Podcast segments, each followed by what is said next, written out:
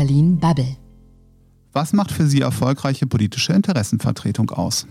Ja, also insbesondere lege ich sehr viel Wert darauf, dass man Qualität abliefert. Das heißt, dass man seinen Anspruch auch gerecht wird, die Politik zu beraten. Und das erfordert, dass man auch tief in den Themen drin ist und ähm, etwas sehr praxisnah erklären kann. Das sagt Dr. Manja Schreiner. Sie ist Hauptgeschäftsführerin der Fachgemeinschaft Bau Berlin und Brandenburg e.V. Frau Dr. Schreiner, nun sind Sie ja Juristin und äh, quasi nicht auf dem Bau groß geworden. Wie ist es Ihnen denn äh, gelungen, sich auch dieses erforderliche Fachwissen anzueignen? Wahrscheinlich auch im, ähm, im ständigen Gespräch mit Ihren Mitgliedern, oder? Ja, genau. Also äh, tatsächlich in Vorbereitung auf den Job, weil ich äh, vom Bau ja, sagen wir mal, gewissen, eine gewisse Ahnung hatte. Ich war vorher beim Zentralverband des Deutschen Handwerks und da ist auch die Baubranche natürlich ein großer Bereich ein gewichtiger Bereich, hatte ich ein paar Grundkenntnisse mitgebracht und in Vorbereitung auf den Job natürlich auch viel, viel gelesen. Also es zeichnet mich sowieso aus, dass ich mich sehr, sehr tief in die Themen eingrabe, äh, die die Branche angehen. Ja, und dann bin ich natürlich angekommen und habe mit den Unternehmern gesprochen und äh, da kommt man relativ schnell rein. Also wenn man viel zuhört, äh, dann weiß man relativ schnell, was sie bewegt und ähm, das tue ich ja nach wie vor. Ich bin jetzt dreieinhalb Jahre da und höre nach wie vor sehr, sehr viel zu und versichere mich auch ständig rück mit ihnen, ob äh, die Position so richtig äh, wiedergegeben ist. Das ist ja die praktische Seite. Spielt da auch das Thema Wissenschaft eine Rolle? Das höre ich oft aus, aus anderen Verbänden, gerade wenn es ums Thema Lebensmittel und ähnliches geht, ähm, dass man da auch irgendwie sehr intensiv auch mit der, mit der Wissenschaft zusammenarbeitet. Ist, ist das in der Bauwirtschaft auch so? Ja, wir haben ja, also ich habe eine Geschäftsstelle mit immerhin 27 Mitarbeitern und da habe ich natürlich äh, unsere Techniker, äh, die insbesondere sich auch die neuesten technischen Errungenschaften anschauen und da auch eng eben mit ähm, Hochschulen und Forschungsinstituten Instituten zusammenarbeiten, nicht nur hier in Berlin, sondern auch äh, bundesweit gucken und immer auf dem neuesten technischen Stand auch sein müssen. Und insofern bleibt das natürlich gar nicht aus und Wissenschaft ist da natürlich sehr wichtig. Nun haben Sie bereits etwas über die Geschäftsstelle der Fachgemeinschaft Bau erzählt. Erzählen Sie doch mal etwas über den Verband. Wie ist denn die Struktur? Es ist ja interessant, dass es eigentlich eine Mischung aus, aus Dachverband ist, aber trotzdem irgendwie ein Verband, der auch für Einzelmitglieder da ist. Mhm. Also wir haben in erster Linie betreuen wir tatsächlich 900 200 Betriebe und ähm, die sind nicht alle Einzelmitglieder, äh, sondern das sind einfach Unternehmer, die, ähm, sagen wir mal, aus dem Baubereich, kleine und mittelständische Unternehmen sind das. Das heißt, so von der Struktur her sind in Brandenburg kleinere Unternehmen im Bereich sechs bis zehn Mitarbeiter eher üblich. In Berlin haben wir etwas größere äh, mittelständische Strukturen. Wir betreuen Hochbau, Tiefbau, Ausbau, also wirklich ganz klassisches Bauhauptgewerbe. Und dann sind wir tatsächlicherweise auch noch in Personalunion sozusagen alle die Baugewerksinnung Berlin und ich leite auch noch den Landesinnungsverband Brandenburg. Da heißt, das heißt, da sind alle Baugewerksinnungen aus Brandenburg auch in dem Landesinnungsverband noch drin. Das heißt, wir haben auch ähm, einige kooperative Mitglieder, zum Beispiel auch Garten- und Landschaftsbau, die sind als Verband auch bei uns drin, weil die einfach auch davon profitieren, welche Leistungen wir als Verband erbringen. Das heißt aber, um da nochmal nachzuhaken, Sie erbringen einmal als Verband Leistungen für andere Verbände und äh, Sie erbringen Leistungen für Einzelmitglieder. Ja, wir erbringen tatsächlich in erster Linie die Leistung für die Einzelmitglieder, weil das macht eigentlich das Herzstück des Verbandes aus, die Beratung der Unternehmer ganz konkret in technischen, vergaberechtlichen, bauvertragsrechtlichen, arbeitsrechtlichen Streitigkeiten. Das ist so das Herzstück des Verbandes. Und die kooperativen Mitglieder, die Verbände, die, sage ich mal, die nehmen das auch ein bisschen mit, insbesondere für die Informationen, die sie von uns bekommen und auch die Interessenvertretung.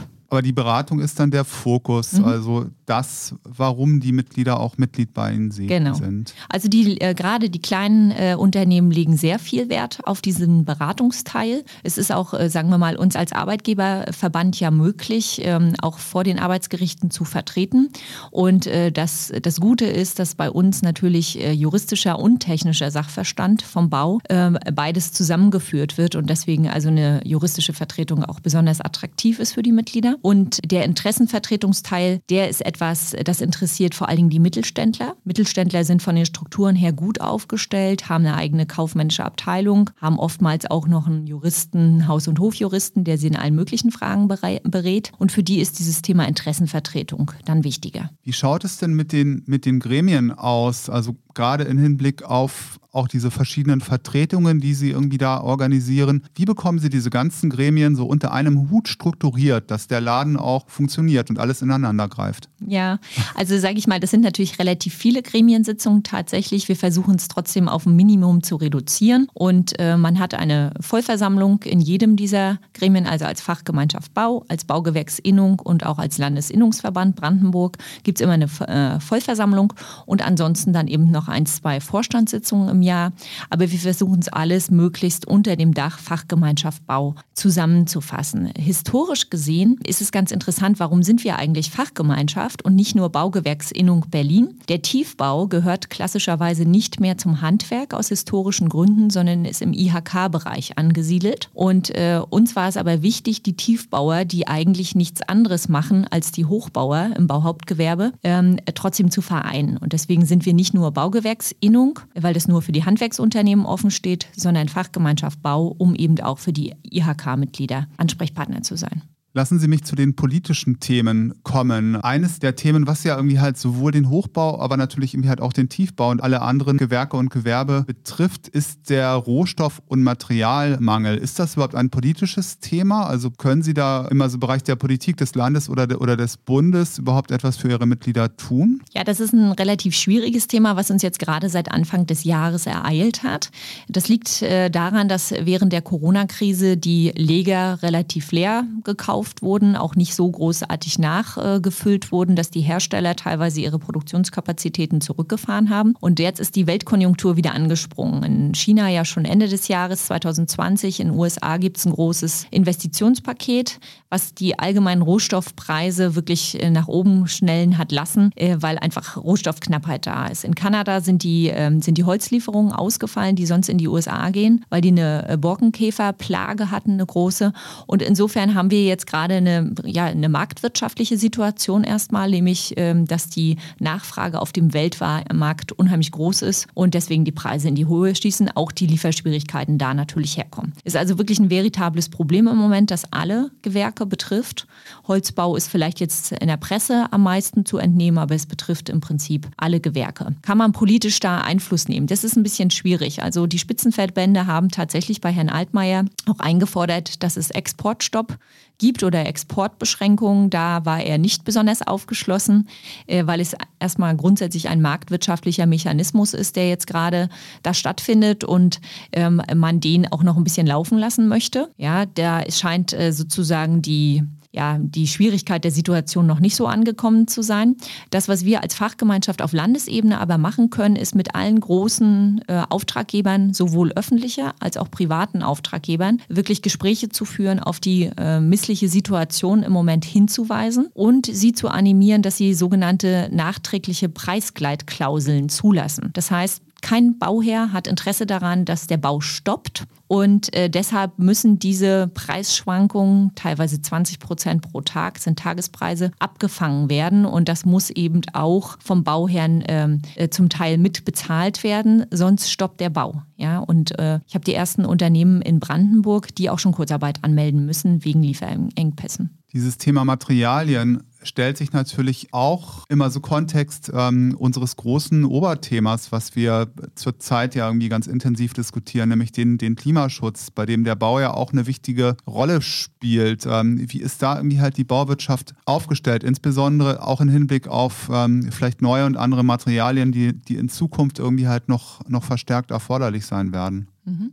Also wir sind da sehr aufgeschlossen. Im Prinzip sagt äh, jeder Bauunternehmer immer, er kann mit jedem Material arbeiten. Ja, und äh, das muss nur auf dem Markt verfügbar sein. Und äh, letztendlich geht es darum, dass die Planungen in erster Linie, die müssen erstmal ausweisen, in welchem Material man bauen will. Aber was möglich ist zu bauen, rein statisch und rein technisch, das kann natürlich das Bauunternehmen leisten. Ja, das kauft dann einfach äh, bei dem entsprechenden Lieferanten die entsprechenden Materialien, die auch zertifiziert sind, ein und äh, kann das natürlich bauen. Es gibt mehrere Themen, äh, wo es eigentlich hakt. Und das ist einmal auf der Seite der Beschaffung. Es gibt nicht so viel grüne Materialien, wie wir gerne gerne hätten. Im Moment haben wir eine Produktpalette, die hat halt nicht so viele grüne Materialien drin. Das heißt, es muss halt schon möglich sein, dass man überhaupt ein Haus fertigstellen kann mit grünem Material. Und äh, die Planung muss das natürlich auch ausweisen, weil der Bauunternehmer kann nur entsprechend dem Auftrag ja, bauen. Und wenn da eben nicht drin steht, dass entsprechend vernünftige Materialien verwendet werden, äh, dann äh, baut er eben das, was vom Planer vorgegeben ist. Wir sind ja nur bauausführend sozusagen und haben da nicht die Planung in der Hand. Aber grundsätzlich sind wir da sehr, sehr gewillt, machen auch mit. Und äh, zum Beispiel bei uns in der Fachgemeinschaft haben wir auch ein Forum Nachhaltiges Bauen gegründet, um auch unsere Unternehmer auf dem Weg äh, in die Nachhaltigkeit, in das nachhaltige Bauen wirklich mitzunehmen und ähm, auch ihre Belange da zu berücksichtigen. Denn die kleinen Unternehmen haben manchmal ein bisschen Ängste und da muss man sie einfach auch auffangen. Nun hat ja die Bundesregierung das Klimaschutzgesetz auch noch einmal verschärft. Ähm, wird die Bauwirtschaft mit diesen Herausforderungen zurechtkommen? Ja, wir werden damit zurechtkommen müssen. Ja, das äh, ist schon ganz klar. Das ist vom Gesetzgeber so vorgegeben und äh, wir können das auch. Aber man muss eben die gesamte Leistungskette angucken und ähm, wir können von unserer Seite aus auf jeden Fall garantieren, dass das, was gefordert wird, solange es auf dem Markt verfügbar ist, auch verbaut werden kann. Das, was ich in der ganzen Diskussion sehr wichtig finde, ist, ähm, das äh, macht das Bauen teurer. Und äh, diese Wahrheit muss man einfach zulassen. Und viel zu oft bemerkt merken wir, dass der öffentliche Auftraggeber sich zwar diese ganzen Ziele, ob es jetzt äh, Nachhaltigkeit oder auch soziale Ziele sind, ganz hoch und groß auf die Fahnen schreibt, am Ende aber trotzdem den billigsten bezuschlagt. Und der billigste hält in der Regel weder die Umwelt noch die Sozialstandards ein, äh, sondern das hat Gründe. Wenn, ein, äh, wenn Sie in der Submission gucken, zehn Unternehmen haben Angebot abgegeben und einer macht es irgendwie 25 Prozent günstiger, dann muss Ihnen als öffentlicher Auftraggeber auffallen, oh, da stimmt irgendwas nicht. Das kann nicht sein. Denn wer all diese ganzen Standards, die äh, vorgegeben sind, einhält, der wird auf relativ hohe Preisstrukturen kommen und äh, jeder ehrliche Unternehmer äh, muss damit umgehen. Und deswegen muss man sich einfach klar machen, das wird teurer, das Bauen. Und das ist ein gesellschaftlicher Konsens, der da auch notwendig ist. Ja, es kostet uns etwas, diese Klimaneutralität herzustellen. Aber wenn das der Konsens ist, wir können das leisten. Wenn das Bauen teurer wird, könnte das natürlich auch zu einer weiteren Verschärfung bei dem Thema Mietwohnungen beitragen, die ja, die ja bereits heute irgendwie ähm, ausgesprochen zugespitzt ist. Also halt zwischen Enteignungsfantasien auf der anderen, auf der einen Seite und ähm, der Forderung, mehr zu bauen auf der, auf der anderen Seite. Wie gehen Sie da mit diesem Thema um? Ja gut, als Wirtschaftsverband haben wir dazu natürlich eine klare Position. Äh, wir äh, leben in der sozialen Marktwirtschaft, wir leben die soziale Marktwirtschaft. Und äh, deswegen kann man natürlich bei uns auf Unternehmerseite kein Verständnis für Enteignungsfantasien aufbringen. Ähm, ich gebe Ihnen recht, äh, das ganze Thema ist natürlich extrem komplex, aber wir machen, und das ist auch unsere Aufgabe als Verband, äh, machen immer wieder deutlich, wo eigentlich das Problem gerade hier zum Beispiel in Berlin beim mangelnden Wohnungsbau liegt. Die planerischen Instrumente sind da, die Kapazitäten im Bau sind da, aber es gibt eben Hürden. Und das ist eine sehr, sehr komplizierte Landesbauordnung, hier in Berlin gerade, ähm, wesentlich komplizierter als in allen anderen Bundesländern. Es gibt ein sehr kompliziertes Vergaberecht und das führt dazu, dass nur noch, ähm, ich habe jetzt gerade die letzte Erhebung im Kopf, haben wir gerade durchgeführt, 35 Prozent der Unternehmen arbeiten überhaupt noch für die öffentliche Hand, weil es so kompliziert geworden ist, dass es einfach kleine und mittlere Unternehmer überfordert, genauso wie es aber auch die Verwaltungsseite überfordert, diese ganzen Standard, Standards überhaupt noch zu kontrollieren. An der Stelle müssen wir ansetzen, dass wir endlich mehr Angebot schaffen, denn das Problem hier in Berlin ist, wenn sich auf eine freie Wohnung äh, mehrere hundert Leute bewerben, dann geht eben nur einer von denen glücklich nach Hause und alle anderen gucken in die Röhre. Und da liegt das Problem. Wir müssen einfach mehr Angebot schaffen. Das könnten wir auch. Wir müssen mindestens 20.000 Wohnungen im Jahr in Berlin bauen. Okay, das ist doch mal eine klare Zahl und ähm, auch eine klare Forderung. Lassen Sie uns nochmal zur Interessenvertretung zurückkommen und da irgendwie auch ruhig bei diesem Thema Wohnungsbau, Wohnungsmarkt weitermachen. Gerade irgendwie in also dem Themenbereich ist die politische Debatte ja ausgesprochen zugespitzt und äh, zum Teil auch wirklich irgendwie bereits bösartig. Gibt es eine Möglichkeit als Wirtschaftsverband oder damit irgendwie auch strategisch umzugehen? Ja, wir begleiten äh, tatsächlich äh, sowohl das Thema Mietendeckel als auch das Thema Deutsche Wohnen enteignen, äh, begleiten wir als äh, Wirtschaftsverband und da muss man natürlich hart in die Öffentlichkeitsarbeit gehen und einfach in der Öffentlichkeit aufklären. Und wir machen das zum Beispiel, indem wir unsere Unternehmer interviewen, dass die einfach kurze Statements geben und einfach auch mal aufzeigen, was das aus Handwerkssicht bedeutet. Beispiel Mietendeckel hatten wir also einen Rückgang in dem sanierenden Handwerk, weil alle Vermieter haben erstmal ihre ganzen Sanierungen aufgestoppt sodass wir also bei über der Hälfte der Unternehmen im sanierenden Bereich einen Rückgang um 25 Prozent der Aufträge hatten. Ja, das ist ja auch ganz klar. Wenn kein Geld mehr reinkommt, nimmt kein Vermieter mehr Geld in die Hand, um äh, zu modernisieren und zu sanieren. Und das hat unsere Handwerkswirtschaft nun wirklich schwer getroffen in dem Bereich. Wir merken auch, seitdem der Mietendeckel jetzt äh, ad acta gelegt wurde, ähm, dass tatsächlich die Sanierungsaufträge wieder kommen. Ja, also es haben auch viele abgewartet und gehofft, dass äh, die Regelung äh, für nichtig erklärt wird. Das ist jetzt so gekommen. Und man merkt auch sofort wieder, dass die Sanierungsaufträge steigen. Für Investoren, die sich natürlich Berlin äh, im Gesamten angucken und München, Hamburg, Ruhrgebiet, es wird überall viel gebaut. Ja, die haben, sind natürlich nachhaltig verschreckt von Berlin. Denn wenn man sich hier nicht auf die äh, stabilen politischen Rahmenbedingungen verlassen kann, dann lohnt sich kein Wohnungsbau. Wohnungsbau ist unheimlich teuer und amortisiert sich erst äh, über Jahre und Jahrzehnte. Und da braucht man verlässliche politische Rahmenbedingungen. Das hat, dieses Vertrauen hat R2G hier zerstört. Wir als Wirtschaftsverband versuchen immer halt mit Zahlen, Daten, Fakten das auch zu unterlegen, dass das keine Spielwiese für Poli Politik sein darf und für Experimente. Wie haben Sie denn da ähm, auch die zuständigen Politikerinnen und Politiker angesprochen in den Reihen des Senates bei diesem Thema, auch gerade irgendwie halt auch, auch in der letzten Zeit, als der Mietendeckel beschlossen worden ist? Ja, also wir haben also natürlich ganz viele Briefe geschrieben, wir haben ganz viele Einzelgespräche geführt.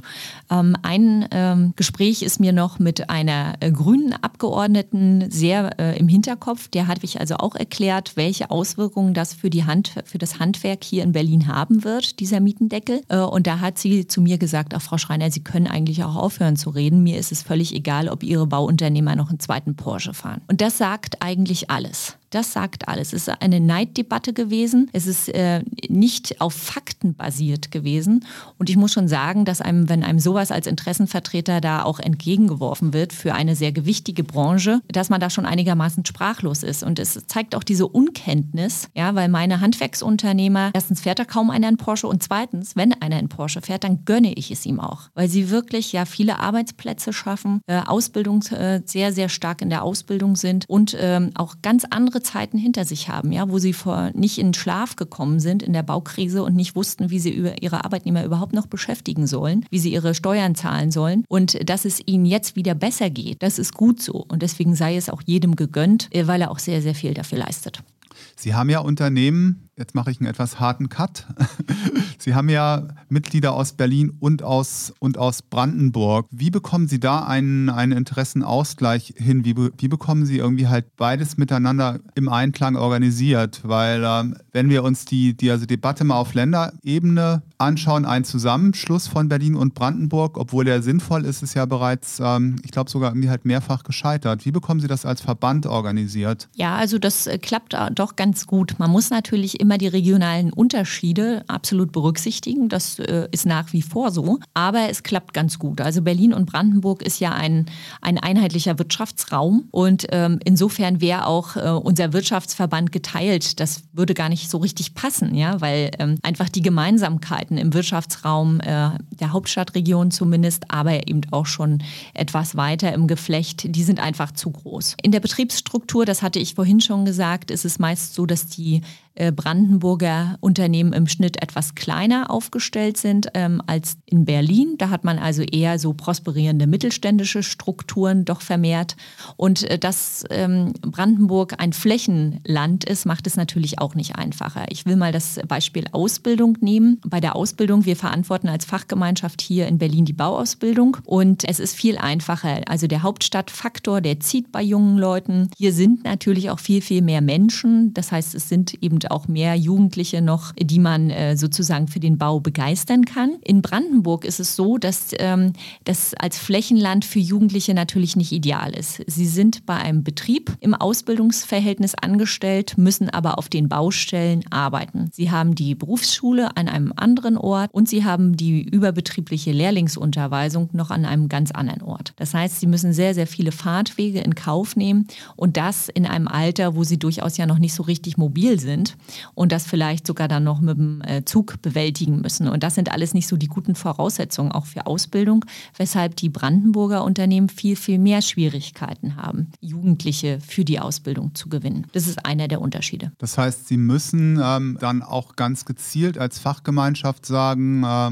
das Thema Fachkräftegewinnung, da müssen wir ein bisschen mehr in Brandenburg investieren, weil, mhm. das, ähm, weil es für die Unternehmen viel schwieriger ist als für die Berliner Unternehmen, oder? Absolut. Also da müssen wir wirklich äh, zum Beispiel bei dem Thema wirklich mehr gucken, wie man das in Brandenburg organisieren kann. Das ist viel regionaler dann aufgestellt, ne? dass die, die Landkreise äh, haben dann eigene Ausbildungsmessen beispielsweise. Das heißt, da muss man viel mehr gucken. Ähm, das nützt nichts. Da gibt es nicht One-Fits-All-Ansatz, sondern da muss man sehr regional gucken gucken, welche Möglichkeiten gibt es da für die Unternehmen, auch äh, in die Berufsorientierung wirklich gut einzusteigen. Das ist in Berlin tatsächlich etwas einfacher. Aber auch so, die politischen Themen sind in Brandenburg und Berlin durchaus anders zu bearbeiten, weil die, Brandenburger, äh, Landes, die brandenburgische Landesregierung viel, viel pragmatischer unterwegs ist. Also da finden wir doch, das merke ich als Interessenvertreter, viel mehr Gehör. Ja, die sind pragmatisch unterwegs, das ist flexibel. Hier in Berlin ist es komplizierter. Das liegt natürlich an der Dreierkonstellation, die wir jetzt hier haben, aber auch jetzt in Brandenburg, muss man sagen, die sind einfach pragmatischer und etwas unideologischer, glaube ich. Das ist eigentlich sehr schön, weil das auch an den nächsten Punkt sehr gut anschließt, den ich nochmal gerne mit Ihnen besprechen würde, nämlich der Unterschied zwischen Landes- und Bundesebene. Sie haben jetzt auf beiden Ebenen Interessenvertretung gemacht, beziehungsweise machen es immer noch. Was sind denn da die größten Unterschiede? Ja, ich muss sagen, dass ich die Interessenvertretung, gerade wenn ich Berlin und äh, Bundesebene vergleiche, in, äh, auf dem Bund war wesentlich wirklich qualifizierter möglich. Also Argumente, die du als ähm,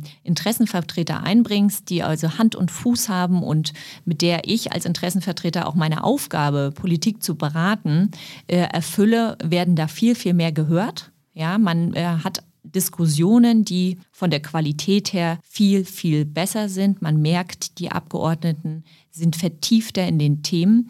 Da muss ich sagen, habe ich hier in, gerade in Berlin äh, wirklich viel erlebt, äh, wo ich innerlich mit dem Kopf geschüttelt habe. In Brandenburg würde ich das äh, vielleicht nicht ganz so unterschreiben, aber ich würde schon sagen, die Bundesebene, das ist schon, schon wirklich eine, wenn man mit den Berichterstattern redet, die sind sehr, sehr gut in den Themen drin. Also der Unterschied ist mir schon aufgefallen. Das liegt vielleicht auch ein bisschen auch an Größe von Fraktionen etc., dass natürlich auch mehr Personal da ist, dass auch mehr vorbereitet werden kann, dass man vertiefter in die Themen reingehen kann, als wenn man, ähm, sagen wir mal, in Landesstrukturen unterwegs ist, die meistens ja personell auch nicht so gut aufgestellt sind. Der zweite Unterschied ist, dass man natürlich auf der Bundesebene hat man, weil viele Gesetze natürlich noch von der Bundesebene Bundesebene kommen und von der Landesebene teilweise nur ausgefüllt werden bzw. ergänzt werden, hat man vielleicht auch noch ein paar mehr Möglichkeiten, wirklich Interessenvertretung zu betreiben. Äh, was beide eint, ist, ähm, dass man eigentlich, äh, klar, man muss mit jedem reden, ja, und ich führe sehr, sehr viele Gespräche und ähm, das macht auf beiden Ebenen Spaß. Ne? Aber in der regionalen oder im, ja, im regionalen oder Landesbereich ist es eben ein bisschen einfacher, zum Beispiel auch mit dem Minister mal zu reden. Das ist auf der Bundesebene natürlich nicht so einfach möglich. Das sind so die Gemeinsamkeiten und Unterschiede, würde ich sagen. Also die Landesebene ist grundsätzlich ein bisschen zugänglicher. Mhm. Mhm. Ist ein bisschen zugänglicher, wenn es um die Regierung geht. Ja, und ähm, die Bundesebene ist vielleicht ein bisschen von der Qualität her doch nochmal eine andere Liga. Frau Dr. Schreiner, Sie sind ja auch auf der Landesebene politisch aktiv, nämlich als stellvertretende Vorsitzende der Berliner CDU. Wie bekommen Sie denn dieses Ehrenamt ähm, mit Ihrem ich sag mal, Hauptamt mit ihrem Beruf in Einklang? Ja, also es passt sogar ganz gut. Es ist natürlich äh, viel Aufwand. Es ist ein, ähm, ein sehr zeitintensives Ehrenamt, äh, was ich mir da ausgesucht habe. Aber es macht schon auch sehr viel Spaß. Also das, das Gute ist, dass ich hier natürlich auf der Landesebene beruflich unterwegs bin, deswegen die äh, politische Landschaft sowieso sehr gut kenne ähm, und ähm, in der CDU natürlich auch viele Interessen deckungsgleich sind. Ne? Also das heißt, ich habe ja die Bauunternehmen Kleinunternehmer, die sind ja grundsätzlicherweise Handwerk, ist sehr aufgeschlossen der sozialen Marktwirtschaft über, ist äh, vielleicht auch von den Kreisen her etwas konservativer und ähm, deswegen passt das schon ganz gut. Also ich habe sehr, sehr viele Synergieeffekte ähm, durch meine Arbeit und ich bin natürlich, ähm, mir kann auf der politischen Ebene auch wirklich niemand äh, was erzählen, weil ich es einfach vom beruflichen Kontext her sehr, sehr genau kenne.